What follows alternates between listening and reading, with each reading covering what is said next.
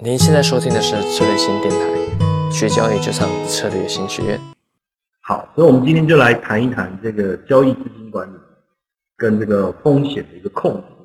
那当然，为什么我们特别说是放在这个期货交易或期权交易上来谈这件事情？其实股呃股票的交易有没有交易资金管理跟风险控制的问题？其实也有，其实也有，但是呢？但是呢，啊，谢谢谢谢 V D P，努力片，好，但是呢，呃，很多人会忽略，当然我等一下会，各位等一下我们再聊，不然会跳跳到。我先给各位看几个例子，有几个例子是台湾的，是台湾在二零一二年的时候啊，这个呃一对父母吸引烧炭，因为做期货股指期货，惨赔六千万。如果换算成这个人民币是多少？大概一千两百万左右。父母吸引我看这个人很可怜嘞。不过我觉得怎么会搞到这样子呢？所以这个时候我们就会认为是期货股指期货，是不是股指期货的问题？如果他不要去做股指期货的话，他怎么会赔这么多钱呢？对不对？还带着这个这个，哎，这个很可怕的事情哎，对不对？就父母亲操作期货赔钱的，拉着女儿去陪葬。然后这个是二零一七年的时候，当时台湾的股指期货，既然在开盘不到一分钟的时间，既然暴跌，就是打到这个这个跌停板，跌停板就是百分之十，这个部分跟 A 股的这个涨跌幅的设定是一样，就就暴跌。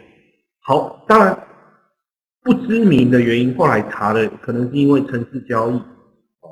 程序化交易很多，这个法人圈采用程序化交易造成的，然后又有一些钓鱼的，我们讲钓鱼的这种程式交易啊，对坐的关系，好，结果在那那一段就是开盘的这瞬间哦，计算总共交易两千八百一十七口，各位要知道，交易是这样的，尤其是股指期货的市场，它是一个零和的市场。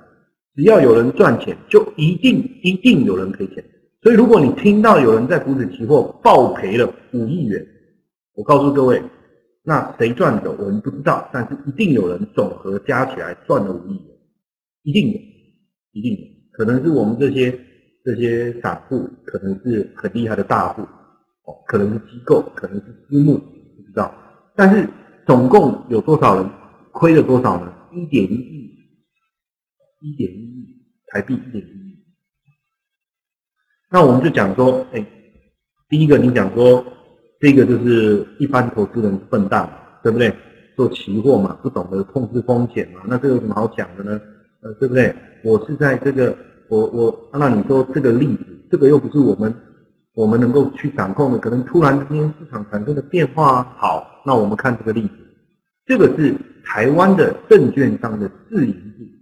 它既然出现了，就是股市大幅度修正的时候，它既然没有让他自己手上的股票在达到停损标准的时候把股票卖掉，所以法人也会哦，法人也会犯这样的错哦，法人也会犯这样的错哦。好，然后呢，你说真的吗？有这么严重吗？好，我给各位看，这个是台湾有一天呢，突然之间呢。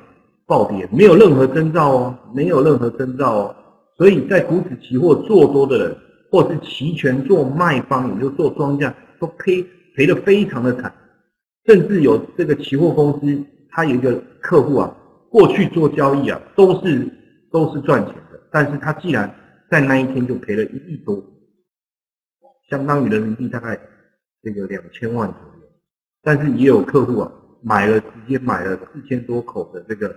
这个啊看跌的期权，然后一天就赚了也将近两千万人民币，所以其实你说有没有可怕的风险？好，我们再看二零一零年五月六号，二零一零年的五月六号就是这一天，就是我这个光点停留的这一天。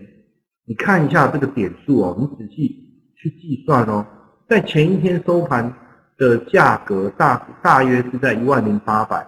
然后到这个地方，也就是说一天瞬间暴跌了这个一千点左右，结果就一个交易员作业出失，有一家叫魏德尔金融证券社，他本来要他要抛售他的期货合约，结果造成整个市场价格上。你说这样的事情以前发生过，以后还会发生？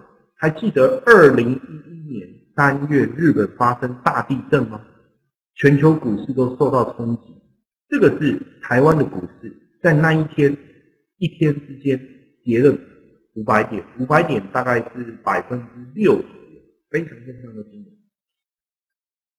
好，那这个这个故事，这个我想大家就知道了。各位还记得二零一五年上证综合指数从五一七八点一路大跌，反弹以后再跌，跌到二六三。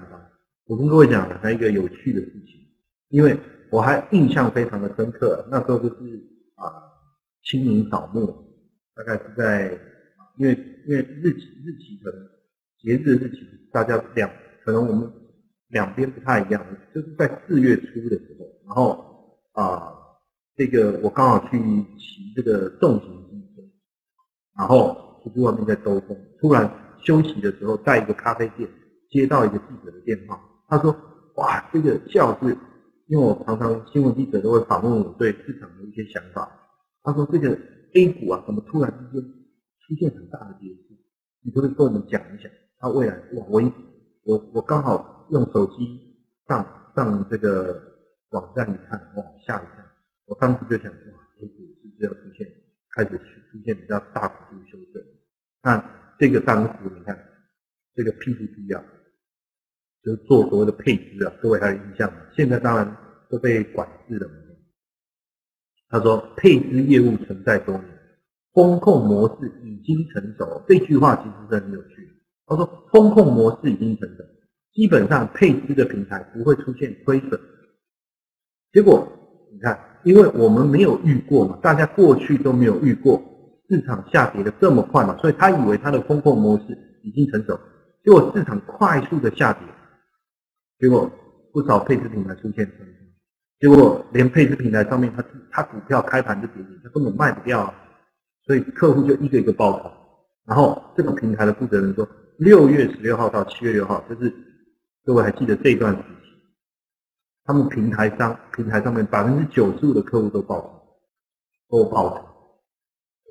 当然他这证明也有讲，他说他说如果是单纯的下跌。不会有这么多客户爆仓，因为还是会止损离场，对不对？但是因为这中间又推出了好多的利好政策，导致很多离场的客户又回来炒股，再次被炒，最后爆的爆在半山腰上。我相信最后这一个地方也是蛮可怕的，这一个对不对？这一个，而且你看这一，因为这个是月线图，一个月、两个月、三个月下来，这个影线这么长，所以表示当这中间一定有。一定有这个很多反弹，最后又大幅度下杀这样的一个过程，所以你看还是有这样的例子，对不对？好，然后在这一个我这个在搜狐的页这个网站上面，当然这个这已经发这个已经一段时间了，因为这一位当时我也是非常的欣赏他的一位这个传奇人物啊，叫刘强，那他是操盘这个这个对冲基金的，结果。也就在二零一五年这一波修正当中，哦，修正当中，最后因为股灾破产自杀身亡。你看这这里面，他他就在他的博客有写说，对于就是 A 股股灾的起点的反思，然后对于这个这个这个这个啊，就是市场的一个状态，然后对现状的无可奈，然后啊，感觉上他对。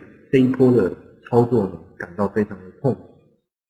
但是我我我我其实就一直在想，就是说，有时候反而这种风险控制的问题，都反而是出现在我们认为说，哎，我们可能以为从一开始我给各位的文章 PPT 上面，你可能会觉得，哎呀，这是一般没有经验的人才会发生这种事情，对不对？